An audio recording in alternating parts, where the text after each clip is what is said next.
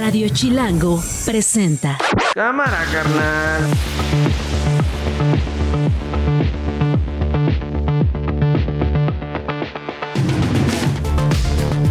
¿Cómo están? Bienvenidas, bienvenidos. Hoy es lunes 9 de octubre. Es la una de la tarde. Soy Nacho Lozano y esto no es un noticiero. Así suena el mediodía. Todos los que venimos de peregrinos aquí a Jerusalén, pues no venimos solos. Venimos, pienso yo, cargando con los sueños, las intenciones de mucha gente. Hacemos un llamado y solicitamos encarecidamente el apoyo a nuestro gobierno para que podamos regresar lo antes posible, sanas y salvas, a nuestra casa. Hay reportes de tres mexicanos desaparecidos. Eh, ya se tiene comunicación con sus familiares y se está haciendo toda una labor de búsqueda. Sí, muy buenos días. Soy el general de Grupo Piloto Aviador, diplomado de Estado Mayor Aéreo, Leobardo Vila Bojorques. Soy el jefe de esta comitiva que salimos en el primer avión rumbo a Israel para el repatriamiento de nuestros connacionales que se encuentran allá. Nosotros no queremos tomar partido porque queremos ser factor para la búsqueda de una solución pacífica.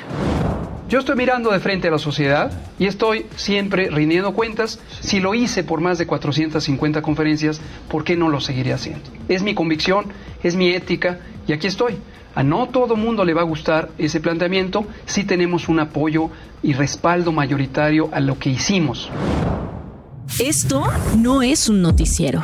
Bueno, ya escucharon varias voces, eh, varias historias. Rodrigo Galván de las Heras, director de De las Heras de Motecnia, está como cada lunes con nosotros. ¿Qué hubo, carnal? ¿Cómo estás? Bien, ¿y tú cómo les va? Pues, eh, Es lunes, ¿no? Ya con eso es de la ching, ¿no? Ya es lunes. ya es lunes. Con esto que estamos viendo en Israel, Terrible. Yo lo decía en la mañana, Rodrigo, yo no, no, no sé si tú tengas la impresión, guardando, di- digamos, la distancia de las dos realidades y guardando, por supuesto, la altura de cada una de estas realidades.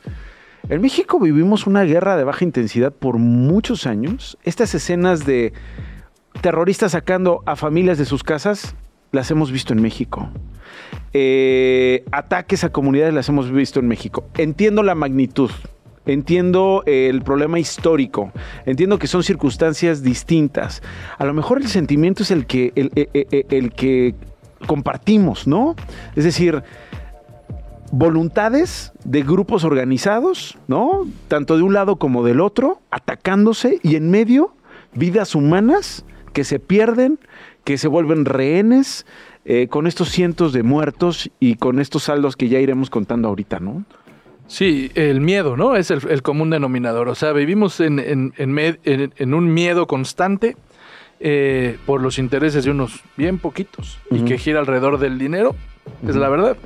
Y hay muertos en medio, es terrible, es, es terrible. O de aquel lado la fe, de aquel lado, ¿no? Eh, la religión, eh, el dominio territorial, una serie de cosas. Y lana, ¿eh? Y o, lana. Sea, o sea, sin duda. Y lana y petróleo y los intereses de los gringos y tal vez otros países, ¿no?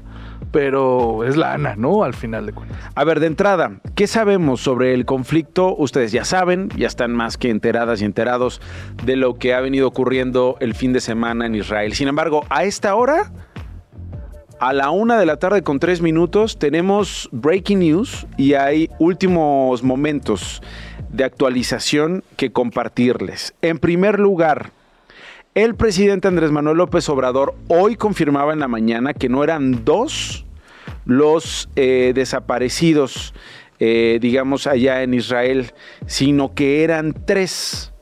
Bueno, pues se dio a conocer hace algunos instantes que uno de los tres mexicanos que se habían reportado como desaparecidos ya fue encontrado y fue reportado con vida. Afortunadamente esto se confirmó ya a través de Itaí Bardov. Itaí Bardov es embajador de Israel en Panamá. ¿Por qué retomo esta información de Bardov? Porque estaban buscando a una ciudadana de ese país con quien tiene una relación eh, el mexicano.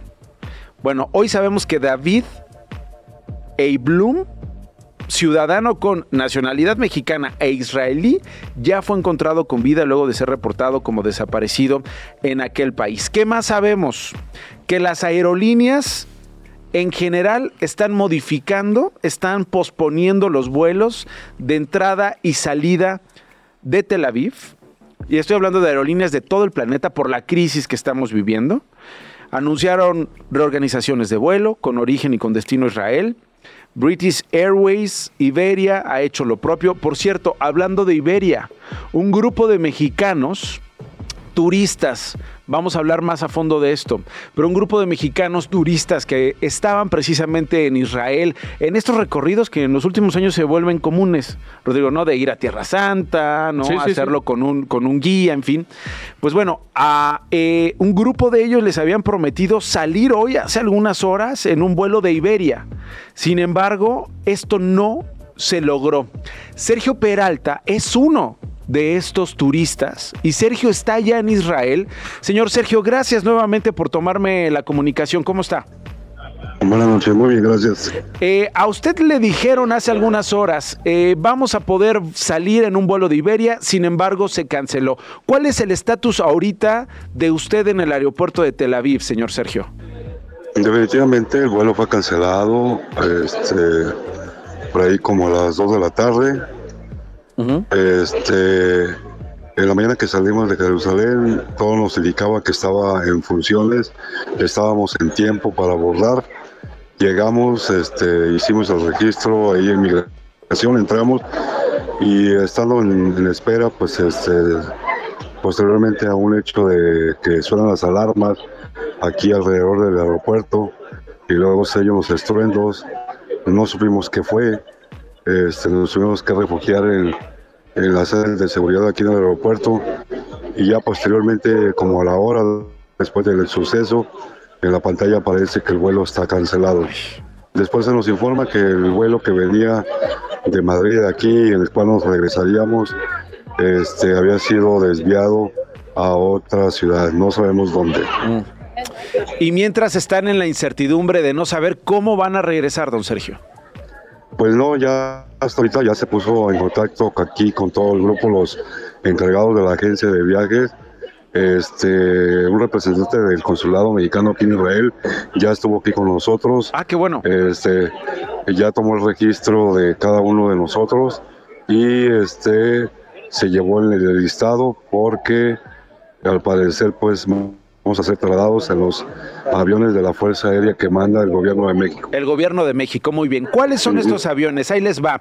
Lo anunció hoy el presidente en la mañana, lo confirmó. Iban a salir dos vuelos del Aeropuerto Internacional Felipe Ángeles, el AIFA, ahí en Santa Lucía, con destino a Tel Aviv. La idea, decía el presidente Andrés Manuel López Obrador, señor Sergio, si me permite, vamos a escuchar al presidente justo para tener el contexto de lo que usted nos está diciendo, es recoger a por lo menos 300 mexicanos que ya se enlistaron para agarrar estos aviones y volver a México. En cuanto a los mexicanos que se encuentran en Israel, hoy sale un avión para traer a los que quieran venir a México. Están trabajando los embajadores de Palestina, de Israel. hay apuntados alrededor de 300 mexicanos que quieren salir.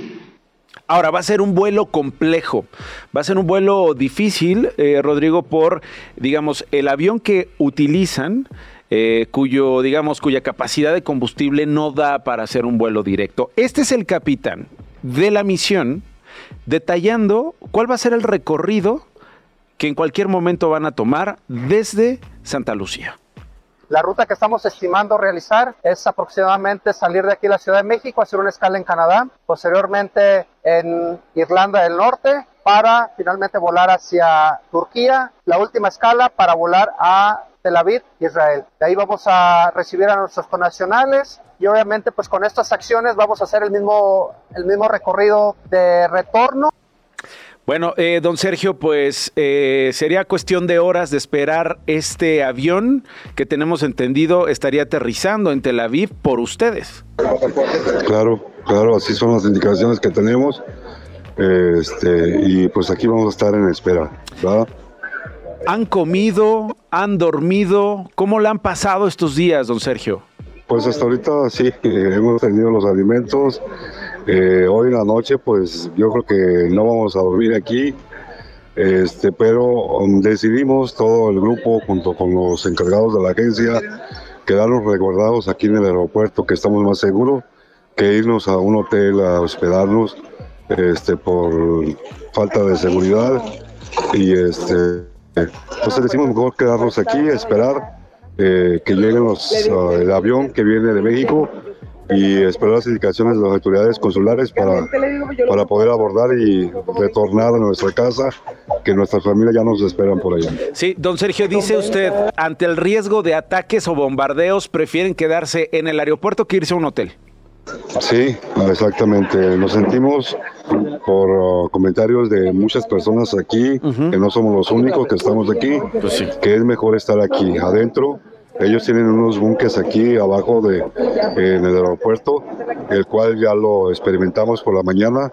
A eso de las a once y media sonaron las alarmas y tuvimos que correr a refugiarnos a los búnkers que tienen aquí. ¿Cómo son los búnkers, don Sergio, eh, que hay en el aeropuerto de Tel Aviv que utilizaron hoy en la mañana? ¿Cómo son? ¿Cómo llegan ahí? ¿Cómo entran? Cuénteme un poquito, si es posible. Son subterráneos, son subterráneos que están hacia abajo, están este, completamente herméticos, este, eh, son espacios uh, libres así, donde pues entra uno ahí este, a esperar que pase el tiempo que ellos consideran este, que va a caer un misil y que va a hacer la explosión. Entonces son que este, cuestiones de, de minutos y este, ya luego salir con calma igual. ¿Qué hay, dentro, ¿Qué hay dentro de los búnkers, don Sergio? ¿Hay comida? Eh, ¿Hay asientos? ¿Están parados? ¿Se tienen que sentar con la cabeza entre las rodillas? ¿En qué posición los ubican? Puedo estar parado ahí. Este, es un espacio bastante amplio. Qué duro, don Sergio. La verdad es que, pues bueno, yo, yo obviamente no le voy a preguntar si usted se imaginaba vivir algo así porque sé la respuesta, Jamás, pero don Sergio Jamás, jamás. jamás se hubiera Eso- imaginado vivir Eso algo no estaba así. en nuestro itinerario del viaje. No, pues no. No, pues don Sergio, mire, pero afortunadamente está con vida. Me da gusto eh, que aunque sea le haya arrancado una sonrisa en medio de, de- de este momento. Por favor, cuídese mucho. Este, Gracias. ánimo. El espíritu de los mexicanos es un espíritu muy particular a nivel internacional. Sí le buscamos el cotorreo en medio de las tragedias. Esto es algo muy delicado, pero supongo que el humor mexicano ha ayudado entre ustedes, ¿no? Claro, claro, este, la unidad del grupo nos ha fortalecido mucho y eso nos da fuerza para estar aquí este, pasando estos momentos difíciles. Bueno, pues vamos a estar pendientes de estas horas que tardarán eh, estos aviones. Sabemos que son dos con ayuda humanitaria y con esta misión eh, rumbo a Israel. Gracias, eh, don Sergio. Un abrazo para usted y todos los mexicanos que están allá con usted en, en el aeropuerto de Tel Aviv. Sí, gracias. Gracias. Miedo, decías tú, pues ante el miedo el mexicano pues se caga de risa también, ¿no? Es decir, busca eh, el chiste, son risas de nervios. Ay, ¿cómo le hago para distraerme de este maldito miedo, no? Y lo que decías, o sea, los mexicanos realmente hemos sentido ese miedo en las calles, los temblores, por ejemplo, ¿no? Eh, en este país estamos acostumbrados. Y esa solidaridad de los mexicanos, eh, hasta, eh, yo te- lo que tengo miedo es que se organicen tanto que salgan a las calles a ayudar a lo que está ocurriendo. Ay, Sí, no, ya que, porque es el sí, espíritu sí. mexicano. El espíritu mexicano. Vamos ya- a hacer la cadena humana. No, espérense. Allá afuera ya uno perdió la nafre, ya está vendiendo ahí sus- los de canasta. No, regresense que a México no estén ahí de ofrecidos. hombre. Ay, oye, sí, oye, en una de esas, oye, pues aprovechando este, unas tortitas aquí vendemos, pues para recapitalizarnos. No, ya los estoy. No, si llame la sándwich, vamos a ayudar No, todos aquí una cadena duro, ¿qué me humana. y- Sí, eh, el sentido del humor, ya por lo menos lo escuchamos sonriendo. Otros Sí, mexicanos no lo han pasado bien, particularmente quienes este, pues están hoy reportados como desaparecidos. Son tres. Eh, uno ya decíamos eh, confirmado. eh, como encontrado David Heiblum, su hermano Israel Heiblum confirmó la localización de él. Y pues bueno, está también con nosotros Yael Love.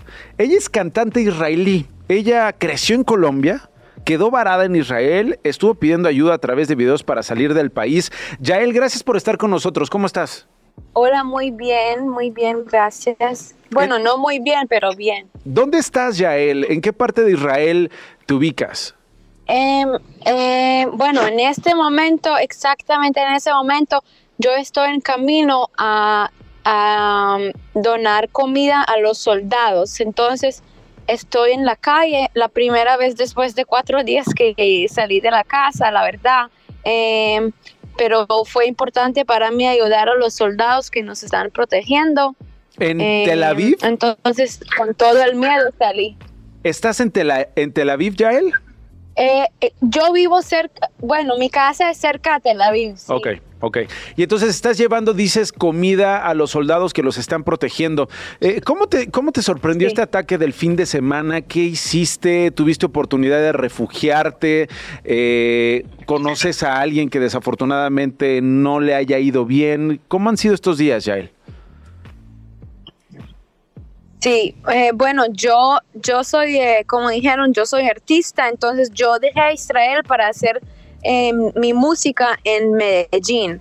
Entonces yo llegué a Israel hace cuatro días para visitar y el día, eh, em, yo llegué el viernes y el sábado en la mañana ya despertamos a las 6 a.m. con una alarma, em, que hay bombas y vimos que, hay, eh, que entraron terroristas a las casas, que mataron miles de gente. Entonces em, nos agarró todo esto como en sorpresa, em, pero gracias a Dios mi familia está bien y conozco, conozco gente que que los mataron en la fiesta. No sé si escucharon claro que sí, el Festival por la Paz. El Festival por la Paz cerca de la Franja de Gaza. Eh, también muy temprano les sorprendieron allá estos ataques. Hubo secuestros también, eh, toma de rehenes eh, de quienes estaban en este festival. Esto que dices tú es verdad. Hemos estado viendo de verdad videos, escenas dantescas de cómo llegan estas personas a sacar a familias a ultimar a niños, a matar a ancianos, a ser brutales con los cuerpos de los muertos, los mismos soldados, los mismos ciudadanos de varios países en el festival, pero también en las, en las calles de las ciudades que han sido atacadas. Eh, brutal, de verdad, lo que hemos estado, lo, que hemos estado viendo allá. Eh, Yael, eh, ¿tú qué piensas cuando ves estos, estos videos? ¿Cómo, ¿Cómo lo manejas tú? Se cortó la comunicación con Yaelov, se entiende. Nos decía, estamos eh, ayudando a los soldados a, eh, pues, a salir adelante en estos días. Pues tienen que comer algo de agua y algo de, de, digamos, de, eh, pues, no, pues sí, de energía, de apapacho, ¿no? De, de pues, gracias, de cariño. Sí, sí, sí, pobre gente, de veras. Qué pena que a estas alturas eh, sigan ocurriendo este tipo de cosas. Bueno, eh, hay 52 turistas de Nayarit, uno de Jalisco, 8 de Durango, 2 de Sonora, 4 de Tamaulipas, 22 de Campeche y 2 de Tabasco ahí, que están buscando también regresar. Eh, ya no logramos contactar a Yael Love, están complicadas las comunicaciones, pero bueno, si lo conseguimos con muchísimo gusto, retomaremos la comunicación. ¿22 de Nayarit? 22 de Campeche, 52 de Nayarit. ¿Cómo? O sea, ¿qué dijeron, Nayarit? No, pues bueno, pues se organizaron y van para allá, la fe. La fe, pues sí, es que muchos, acuérdate, son jubilados que dicen, oye, voy a pagar un tour para irme a Tierra Santa. El de Campeche. Nayarit. Es un grupo. Nayarit, dos de Sonora, Durango. Ahí va un Hermano, Nayarit, hay gente que. Por eso, a ver, Sonora se fue van en el grupo. A lo mejor van en grupo. No es que, no es que dijeran, hola, nosotros somos la delegación de Sonora. en Nayarit somos nos andamos 50 para ir a Israel. 52. Bueno, a lo mejor vivían ya allá, no todos están en, en el tour. ¿Hay una colonia nayarita en Tel Aviv? Pues puede ser, hermano. ¿Qué te sorprende? Pues a lo mejor o sea, tienen el si turismo, me la hay lana 50, para pagar. Hay 50 de la Ciudad de México, 50 regios. Y que en Nayarit no hay lana no, para... No, no, es un asunto de proporción, digamos, ah, de habitantes. 52, sí, proporcionalmente sí Nayarit supera todo. O sea, superó a los dos de Tabasco, ¿eh? Tamaulipas 4, ¿ah?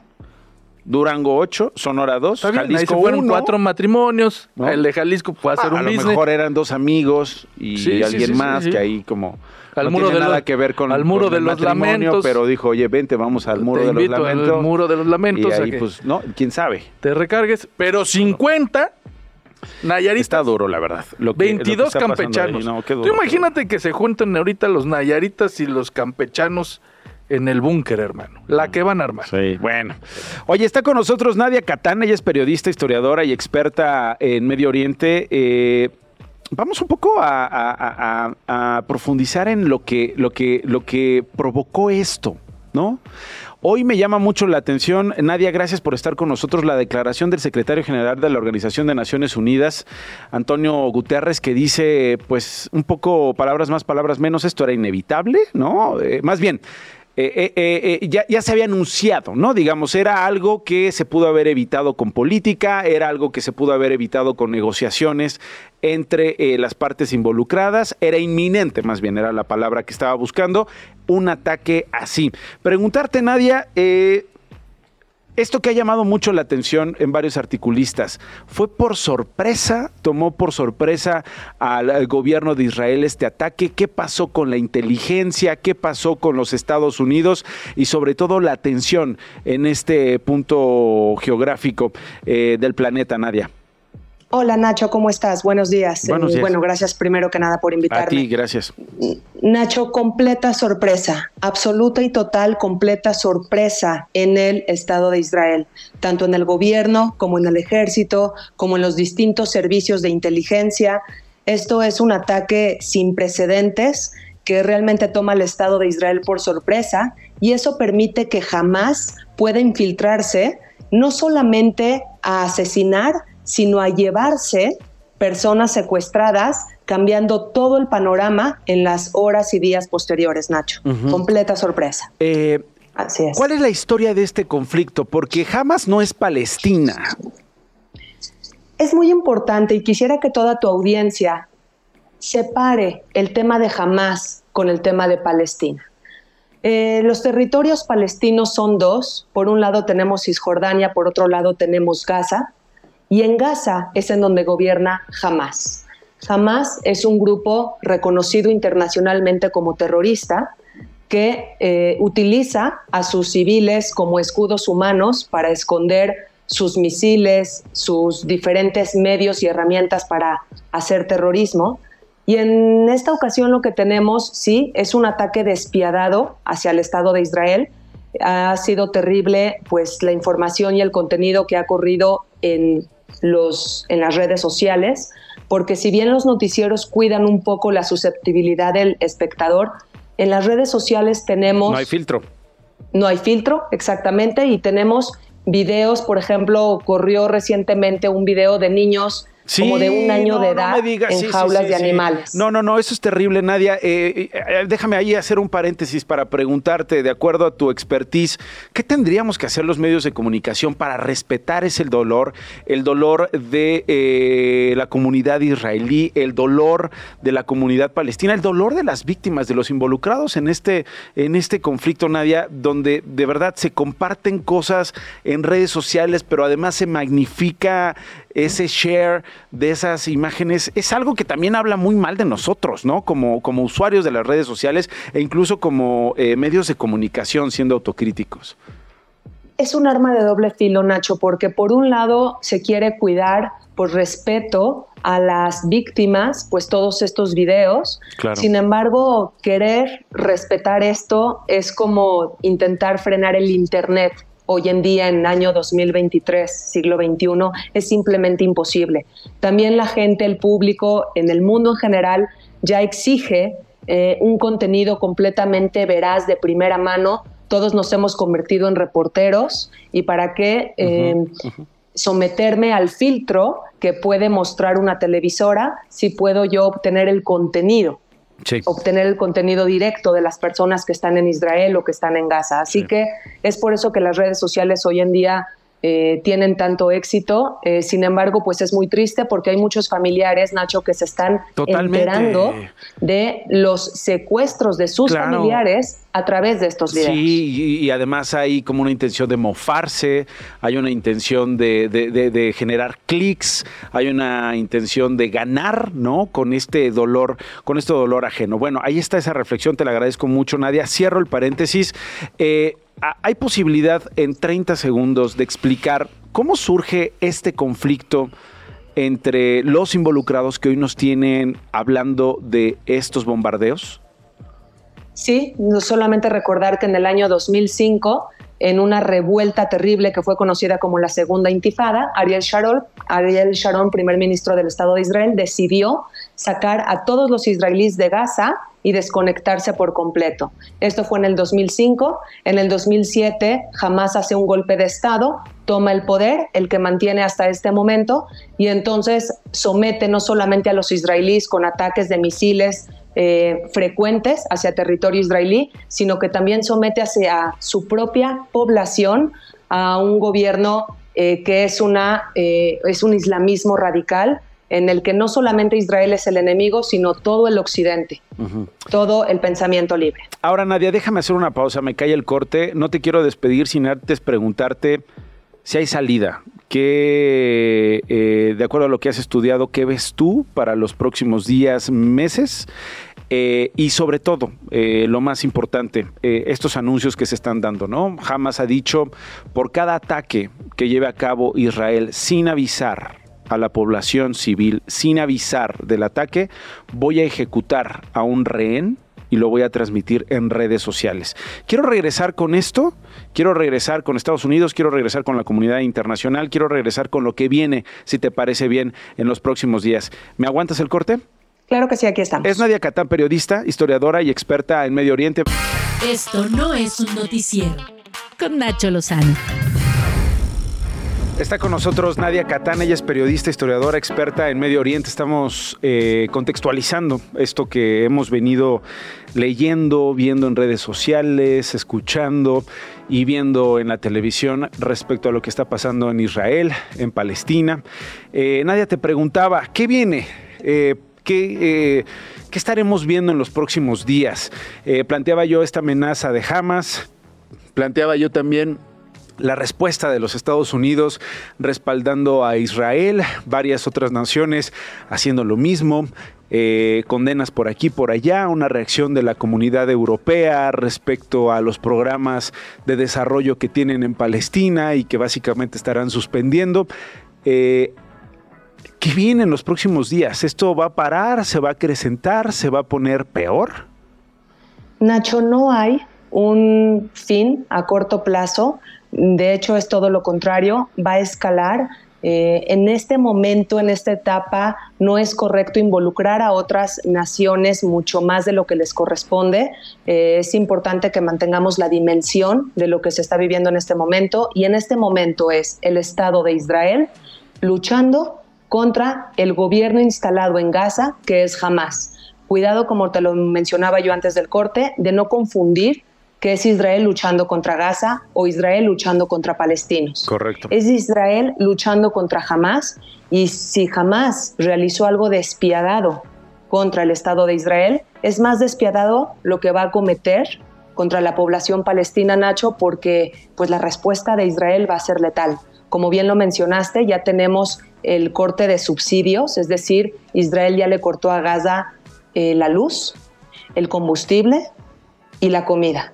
Ya se cuentan aproximadamente 500 muertos palestinos y la escalada va para más porque eh, lo que jamás contestó es, si siguen bombardeando, vamos a matar rehenes de los que tienen cautivos. Entonces, pues sí, el Estado de Israel mandó el, perdón, el Estados Unidos mandó portaaviones, mandó artillería, es un hecho. Joe Biden mostró el total apoyo hacia el Estado de Israel.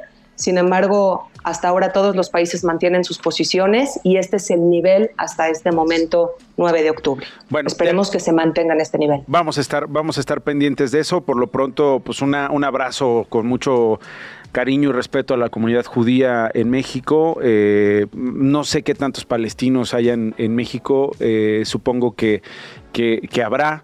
Eh, también eh, lo mismo, es de verdad terrible lo que, lo que hemos estado viendo. Eh, y yo te agradezco muchísimo el contexto que nos estás compartiendo este, el día de hoy. Gracias y seguimos, seguimos en comunicación. Nadia Catán, periodista, historiadora y experta en Medio Oriente. Gracias, Nacho. Un abrazo. Estás escuchando Esto no es un noticiero con Nacho Lozano. Pasamos a otras cosas. Esto no es una encuesta. Con Rodrigo Galván de las Heras. Bueno, aterrizando en México, eh, rumbo al 2024, varias encuestas que encuestas, encuestas, encuestas que son más tremendas que las encuestas. Eh, ¿Alguna que te llamó la atención, Rodrigo, en los últimos días, de la cual quieras hablar, que te haya inspirado algún comentario editorial este mediodía? Con unas ganas. ¿Qué piensas de Eduardo, Eduardo y su 1.9% según México elige? Mira, Primero. Eh, Hoy vamos a hablar de Eduardo Verástegui, que subió un video, ¿ya lo viste? Sí, sí, sí, que va a ganar, ¿no? Ah, bueno. Mira, eh, hoy, se publican dos encuestas eh, en los medios nacionales. Se publican todos los días muchas que inventan los candidatos, ¿no? Pero en medios nacionales, que es lo que a mí me llama la atención, hay dos. Una que es Consulta Mitowski, Roy Campos. Sí. en El Economista es una encuesta en vivienda, 1.600 casos en vivienda y una que se llama, eh, es de la, empresa se llama México Elige, salió hoy con, con en imagen, con... No, con Ciro. Con Ciro. En Radio Fórmula. En Radio Fórmula. Em, y me gustaría un par de puntos de las dos. Venga. En la de El Economista, que es de Roy Campos, Roy Campos normalmente está haciendo encuestas digitales. En esas encuestas digitales, ¿no?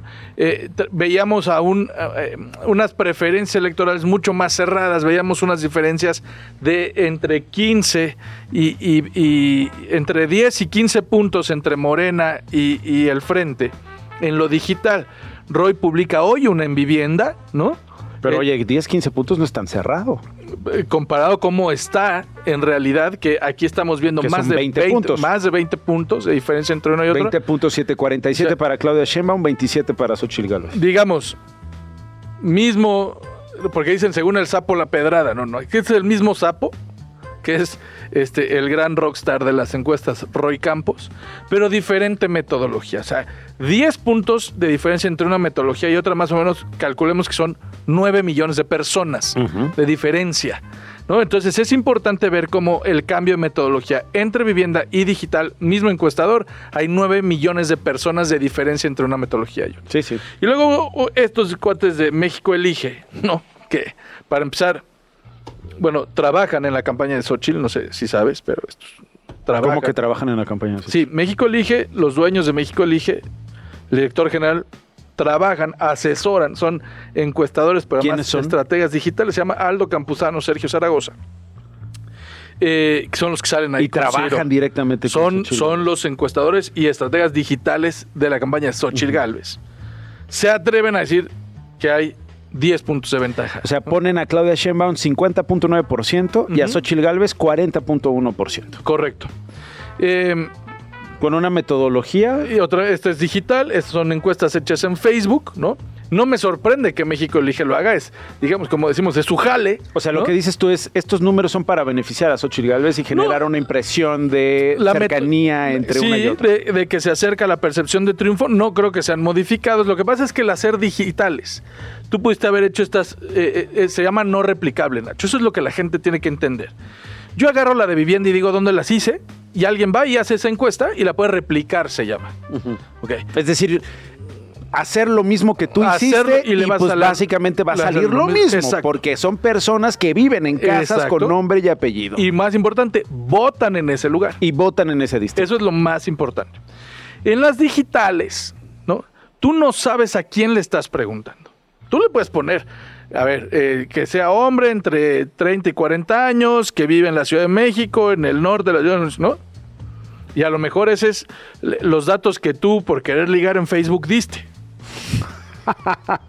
Son los datos que jalaron de tu Tinder. Son los que jalaron de tu Tinder. Son los datos que bajaron de. Entonces, realmente no sabes a quién. Por lo tanto, ahí. Sí, sí. Entonces, realmente, o sea, estas encuestas las, las contestan puro guapo, ¿no? Porque son los datos y fotos que tú das en Facebook, ¿no?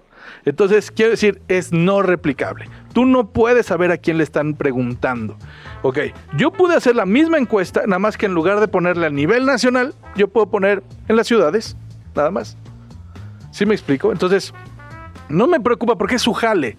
O sea, está bien. esto, esto al final. Es su jale. esto, esto, digamos, se va a ir acomodando a los resultados que tú des, a los resultados que otras encuestadoras que hagan su chamba en vivienda eh, vayan dando conforme se acerque la elección o la definición o la formalización del candidato para decir, Ah, nunca nos equivocamos. Ah, no, a pesar los de, brincos. lo- de los brincos. No, tú no sabes, según esta o sea, es decir, tú les vas a hacer la chamba. Bueno, pero si yo, yo quiero Tú estás sí, sí, trabajando claro, para ellos. Claro, ¿no? yo lo que quiero que veas es los brincos que dan las encuestas al final en Durango. Entonces, bueno, hoy vas a ver cuántos sochilistas se van a dormir y van a amanecer.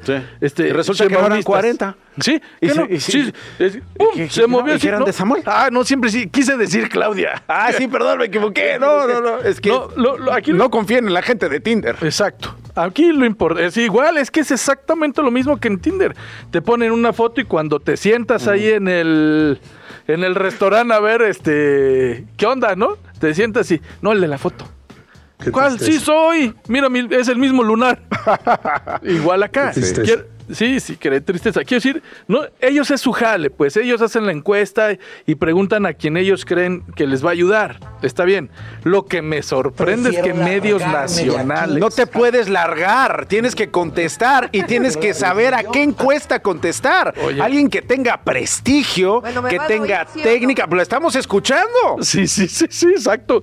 Entonces, eh, imagina, a mí lo que me preocupa son los medios serios de este país que publican, como en el financiero, 400 entrevistas telefónicas, Radio Fórmula, una encuesta hecha en Facebook. ¿De qué se trata? Bueno, pues yo no sé lo que hagan mis colegas, no, en general. Por eso esta sección se llama En general, esto, Esto no, es una, encuesta. Pero a mí sí me interesa pues darle, darle una lectura, porque además es parte del paisaje. Como decíamos, esto genera una impresión, ¿no? Bueno, a ver, Es, los eh, hay un, más bien percepción, ¿no? Claro. De, de comportamiento como candidato. Acordémonos que hoy los mexicanos votan no a favor de algo, sino en contra de algo. Mm, y luego, ¿qué te pareció el evento del fin de semana de Xochil Gálvez? No estuvo al- eh, Alejandro Moreno, el líder del PRI, sí estuvo el del PAN, sí estuvo el del PRD. Tres veces te negué, tres veces. ¿Pero qué? ¿Tú cómo lo lees? O sea, ¿es Xochitl pidiéndole que no vaya o es Alito diciendo tengo otras cosas que hacer? Alito, hombre, si Alito ahorita está donde vaya Xochitl va a estar. No, me parece que es está negando la cruz de su parroquia. Recordemos ¿Quién? que Xochitl, claro. O sea, recordemos que Xochitl y se vuelve una figura nacional antes de que el PRI, PAN y PRD la siglen, ¿no? Eh, eh, antes de que la respalden. Sí, antes- cuando iba a tocar al Palacio tocar al Nacional a Palacio decir Nacional. quiero mi derecho de Res- réplica. Resulta que a la hora que eh, Xochitl la siglan PRI, PAN, PRD, se empieza a desinflar. Bueno, sus encuestadores dicen que no, ¿no? Que está, que está bien fuertísima. Pero en las demás encuestas en vivienda se empieza a desinflar Xochitl. Parece un parte de la estrategia como deslindarse. Oye, Alito, sí te quiero mucho, pero ¿sabes qué? Te hablan por allá. que si vas, que si me... oye, que si vas me- a ver si puso la Sí, que si me resuelves esta onda, ya ves que a ti sí te quieren en... ¿En dónde? Sí te quieren en... En- en- déjame, ahorita se me ocurre una Sí, ciudad sí, y luego te sigo texteando. Gracias, gracias. Eh, Oye, no. está con nosotros Javier Garza, es periodista, colega. Qué gusto tenerte por acá, mi querido Javier. ¿Cómo estás? ¿cómo estás? Bien, pues mira aquí con Rodrigo Galván de las Heras, este, revisando algunas, algunas encuestas. Y, y- y- y yo básicamente quiero saber tu opinión, mi querido Javier. Se lo estaba chismeando a Jorge, a, a Jorge, a Jorge es nuestro productor, a Rodrigo, este, eh, este video que sube Eduardo Verástegui, que en, en la de México evaluó en cómo está Eduardo Verástegui, está ni dos puntos, 1.9%, eh, eh, eh, con, una, con una metralleta, eh, Javier, miren lo que le vamos a hacer a los terroristas de la Agenda 2030, del cambio climático y de la ideología de género. Los leo. En estos días te cae, en estos días de balas, de muertes, de eh, secuestros, de incertidumbre, de familias rotas, eh, en el contexto cotidiano de México, pero particularmente el que se agregó de- desde Israel, ¿le parece a este hombre qué, Javier? Yo no sé qué sentiste cuando viste este video.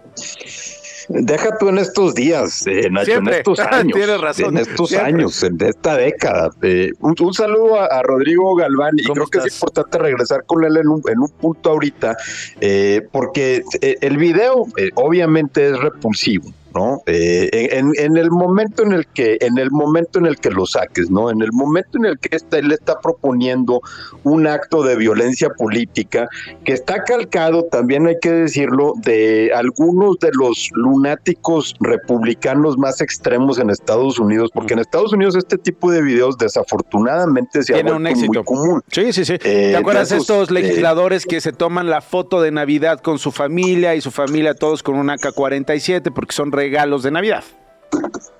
Exactamente, y esas son las amables, ¿eh? porque luego están las que salen como este eh, Verástegui disparando eh, el arma. Eh, entonces, veamos obviamente cualquier tipo de, de, violencia política o de sugerencia de violencia en contra de cierto grupo que tiene una agenda política muy válida, tan válida como la que pudiera promover Eduardo Verástegui, pues obviamente tiene que ser alarmante, aun si viviera en Dinamarca, donde, este, donde vamos, la, violencia no es tan recurrente como, eh, como aquí, o a lo mejor Verástegui piensa que vivimos en Dinamarca, no sé. Mm. Eh, creo que de, entrada es, es repulsivo. Eh, a mí lo que me interesaría, y creo que aquí Rodrigo es el que nos pudiera dar algunos, me gustaría preguntarle, es por qué Verástegui piensa que el electorado mexicano rechaza el tipo de agendas que él quiere balancear. Eh, porque si el electorado mexicano rechaza, por ejemplo, las acciones contra el cambio climático, si el electorado mexicano, el votante mexicano no cree en, el cambio climático.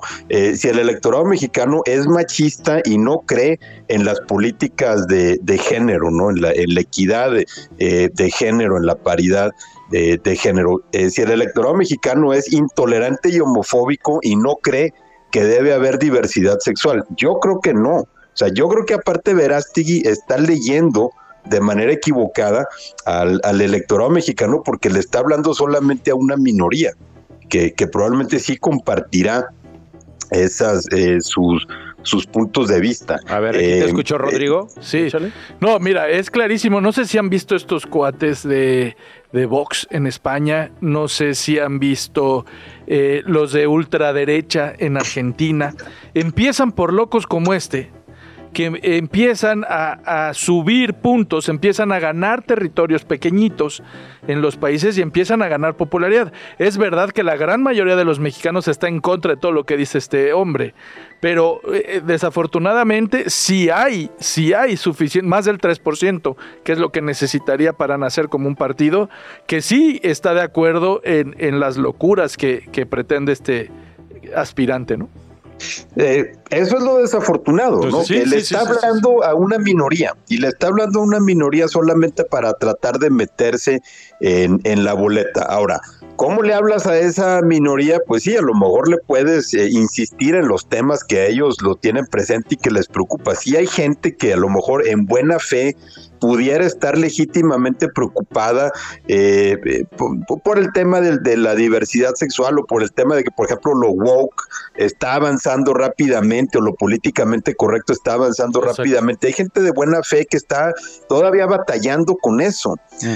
Y le puedes hablar de una manera inteligente. Aquí el problema es que Verástegui escogió no nada más hablarles de la forma más estúpida que, que, pudiera eh, escoger, eh, sino también pues de una forma que va eh, completamente en contra del drama que hemos vivido como país en los últimos 15 años. Es como si él no estuviera reconociendo el impacto de la violencia que, que, hemos vivido en México. Y entonces eso sería lo más, eh, digamos, lo otro preocupante. O sea, no nada más preocupa que él quiere ejercer ese tipo de violencia contra personas que piensan diferente a él, ¿no? Que los quiera, que los quiera balasear, sino que está completamente desconectado de la realidad mexicana en donde vemos ese tipo de violencia cotidiana desgarrando familias a lo largo y ancho del país. Sí, y como él, eh, miles, ¿no?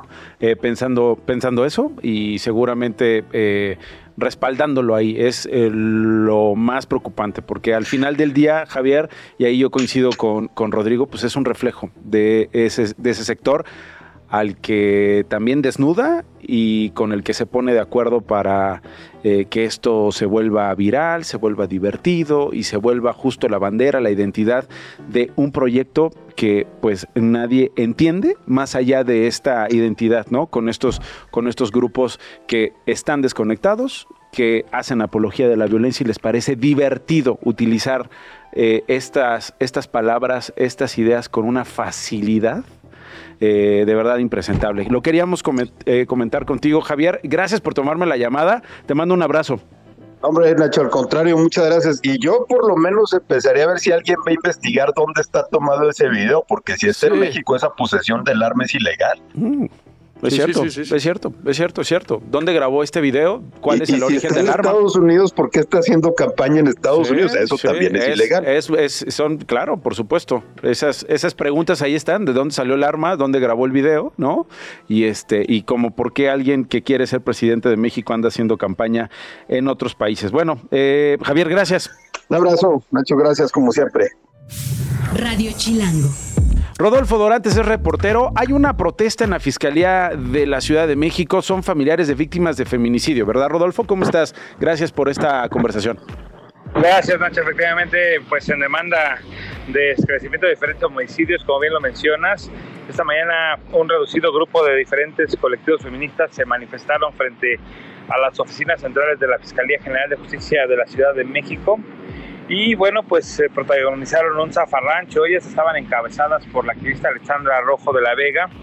Y pues principalmente estaban pidiendo que no se relija la titular de esta dependencia y también estaban pidiendo que eh, se esclarezcan estos feminicidios. Quiero comentarte que ellos llegaron a la puerta principal de este edificio, de esa dependencia que se ubica precisamente en la colonia Doctores y bueno, pues se apostaron en ese lugar con la intención de no dejar pasar al personal que trabaja en la fiscalía, cerraron las puertas, sin embargo se solicitó el apoyo de personal de la Secretaría de Seguridad Ciudadana, llegaron las Ateneas, quienes intentaron pues quitarlas, las empezaron a, jalonear y esto ocasionó que se registrara un incidente, algunos, eh, algún conato de bronca entre ellas, eh, pues se veía a Alessandra Rojo que jaloneó de la máscara a una de los elementos y también de, un casco, afortunadamente pues no pasó a mayor este reducido grupo de feministas, estamos hablando que eran entre 10, 15 personas, bueno, pues se dieron una conferencia de prensa y dijeron que lo único que estaban buscando es que las atendiera la titular de esta fiscalía para que pues diera atención a tantas y tantas carpetas de ah, feminicidio que, se registran día con día y que les ponga solución porque mencionaban que algunas de ellas, algunas de estas personas pues simple y sencillamente se les ha dado carpetazo a estos asuntos Quiero comentarte que personal de concentración política pues les ofrecieron mesas de trabajo, reuniones, sin embargo no accedieron y se retiraron. Afortunadamente, pues reitero, Nacho no pasó a mayores, ellos ya se encuentran, sin embargo mencionan que estas manifestaciones podrían continuar mañana, precisamente en el Congreso de la Ciudad de México. Bueno, Rodolfo, muchas gracias, te mando un abrazo. Rodolfo Dorantes, eh, colega reportero, justo a las afueras de la Fiscalía General de Justicia de la Ciudad de México. Y ojo, eh, no hay grupo reducido de feministas, ni grupo ampliado de feministas. Hay grupos, hay colectivas de feministas que tienen todos los argumentos, todos, no importa el tamaño, no importa las integrantes, para exigir que no haya impunidad en los delitos que se cometieron contra las mujeres. Es suficiente con que una, 5, 10, 15, 20, 300 nos convoquen a ser empáticos con su lucha y a ser empáticos con su exigencia que es una exigencia que nos va a alcanzar a todos, que una carpeta no se quede archivada y que no seamos nosotros los siguientes, les siguientes, que estemos allá fuera de la fiscalía exigiendo que haya justicia. Estás escuchando Esto no es un noticiero con Nacho Lozano.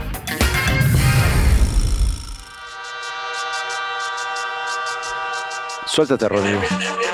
Eso, baja, abajo. A ver, baja, baja.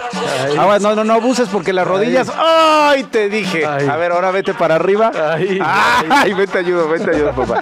Vete, Alex. Órale, trépale. ¡Eh! ¡Eh! ¿Sí o no? ¿Sí o no? ¿O no? ¿Vas a querer o qué? ¿Sí o no? decenas de miles de personas en el Zócalo bailando, agradeciendo el sonidero. Cumbión viendo. Un cumbión. Porque ya los sonideros, saludos a todos los sonideros que nos escuchan.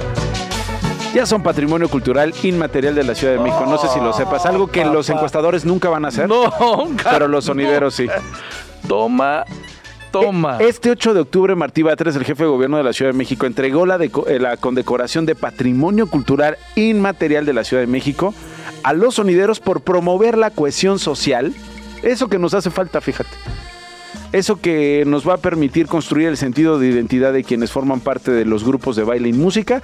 Y por eso, con estos argumentos, recibieron los sonideros este reconocimiento como patrimonio, esta condecoración como patrimonio cultural y material de la Ciudad de México. Eduardo a la vez está bailando ya en el teléfono. Estoy seguro que estás bailando, Lalo, reportero de Chilango. ¿Cómo estás? Venga. Hola Nacho, mucho gusto. Que, Venga, vuelta Lalito. vuelta. qué buena rola. pues papá, pues es que también sabes dónde la estás escuchando. Oye, mi querido Eduardo, eh, ya ya tenemos fecha de cuándo va a ser el siguiente, el segundo baile masivo. Hubo uno eh, en el Zócalo, fue un exitazo, fue algo de verdad vibrante. ¿Sabemos cuándo va a ocurrir el segundo?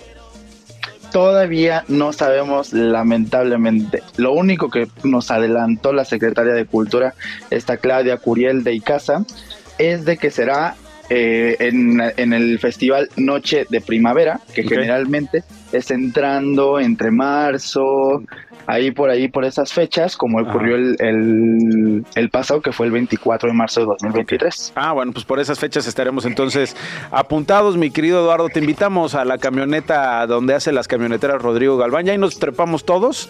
Este, Sonidero al para llegar Para llegar allá al Zócalo el próximo año, si es que se hace. Y obviamente cuando tengas la fecha... Sí, ya, gracias, señor presidente. Eh, y cuando tengas ya la fecha nos avisas, ¿no, Lalo? A ver si se sabe algo. Sí. Órale. Ya estás. Para que nos pongamos a bailar un buen danzón, un cumbión bien loco. Un cumbión bien loco. Venga, Eduardo a la vez, reportero de Chilango. Gracias por habernos acompañado. Eh, Rodrigo, este, te dejo atender tu llamada. Porque de repente estábamos acá y. ¿Qué este, onda? ¿Jalas al cumbión? Dile a tu amigo a ver si jala al cumbión. Ah, sí, jala. Eso ya, se, sabe, sí jala. Oye, mi querido Rodrigo, gracias por haber venido este al lunes. contrario. Nos escuchamos el próximo. Buena semana. Si todavía hay mundo. Ay, ojalá. Qué duro. Oiga, pues. oigan, oigan, oigan. Déjate ir, Alex. Hoy nomás. Vámonos con esto, papi. Hoy no más. Mañana a la una ya sabe dónde. Y que yo nunca te dejaré.